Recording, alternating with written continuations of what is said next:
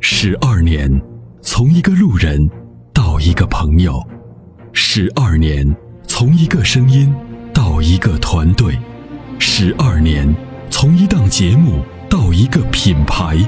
十二年，从一个时间到一个时代。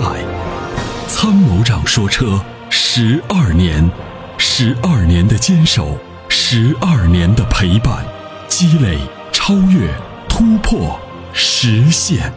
十二年，感谢有你一路相伴，十二年不惧不退，携手并肩，初心不改，砥砺前行。参谋长说车，再出发。再出发。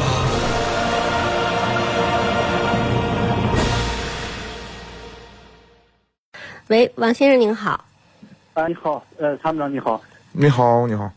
啊，嗯你知道我我我想选两款车啊，嗯，你给参谋一下，看这两款不行的话，还别推荐掉。你说就，是一般家庭家庭出外玩手开，嗯，一是这个途观，一个是这个欧蓝德，途观是途观 L 吧，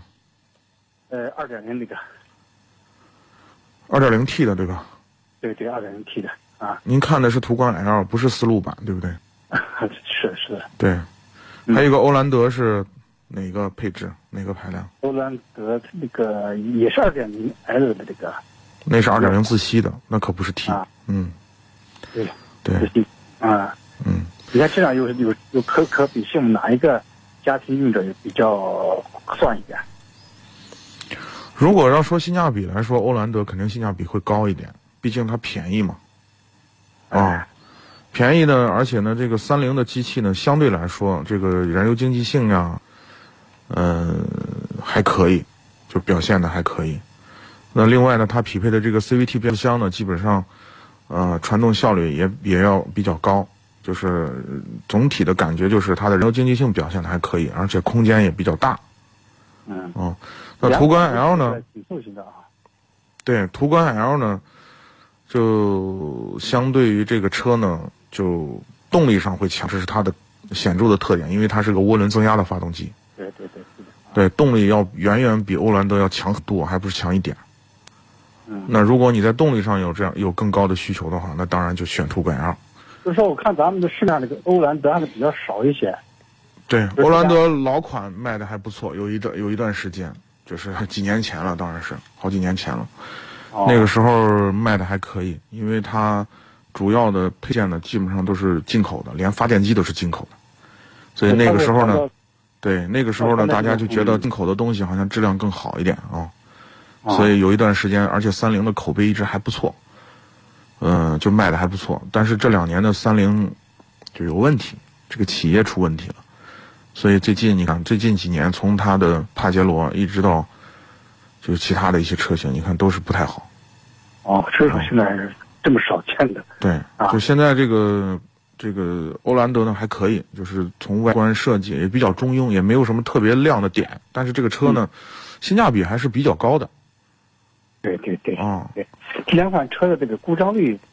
不知道哪哪一个能能强好一点？您每年开的公里数大不大？哎，不大，一年就一万五左右吧。嗯，不大，是两款车都是可以啊。就是您看您追求的是什么？如果您追求的性价比，那就你就买欧蓝德就可以了。哦如果您追求的动力，这二手车的残值，因为我回头比如说您打算可能开个几年就卖了，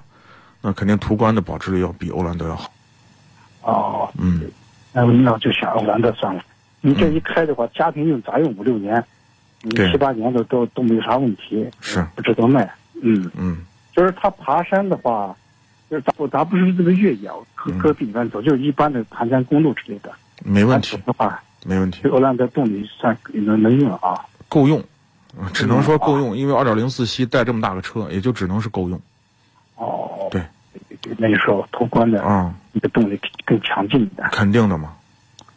在再一个呢，就是欧蓝德呢，呃，您开这个车的时候，比如说你要爬坡啊，重载爬坡的时候啊，我建议您慢一点儿。 嗯就是我指的是慢，是在上坡的途中，你可能控制一下。就是如果说啊，这个坡，比如是个直坡，你上坡之前冲一下，减少对发动变速箱的这种负荷，因为它是个 CVT 变速箱对对，啊、呃就是养成一个良好的开车习惯。嗯，呃，扩大的话，提前、呃、稍微加把冲一点加把油，，哎，对，啊稍微冲一下。这样的话，你在坡上，比如说我临时，比如说你像那个那个，有的时候我们下地下停车场，呃，出地下停车场那个坡特别陡嘛，你在半坡实际上起步对于变速箱的这个扭力负荷是很大的，哦啊，减少这样的情况发生就行。对，嗯对对，这个对途观人来说不存在啊。途观问题不大，因为它是个湿式双离合。对，嗯，行，好的，谢谢啊，唐好长，嗯， 好，感谢参与啊。与其为做不到早睡而焦虑，不如考虑如何在睡不着的时候让自己更舒服。Forever Green 天然乳胶面包枕，全贴合的设计理念，完美贴合人体头颈曲线，天然柔软，亲肤快回弹，密度适中，给你五星级的睡眠感受。微信关注“参谋长说车”车友俱乐部，回复“乳胶枕”即可购买。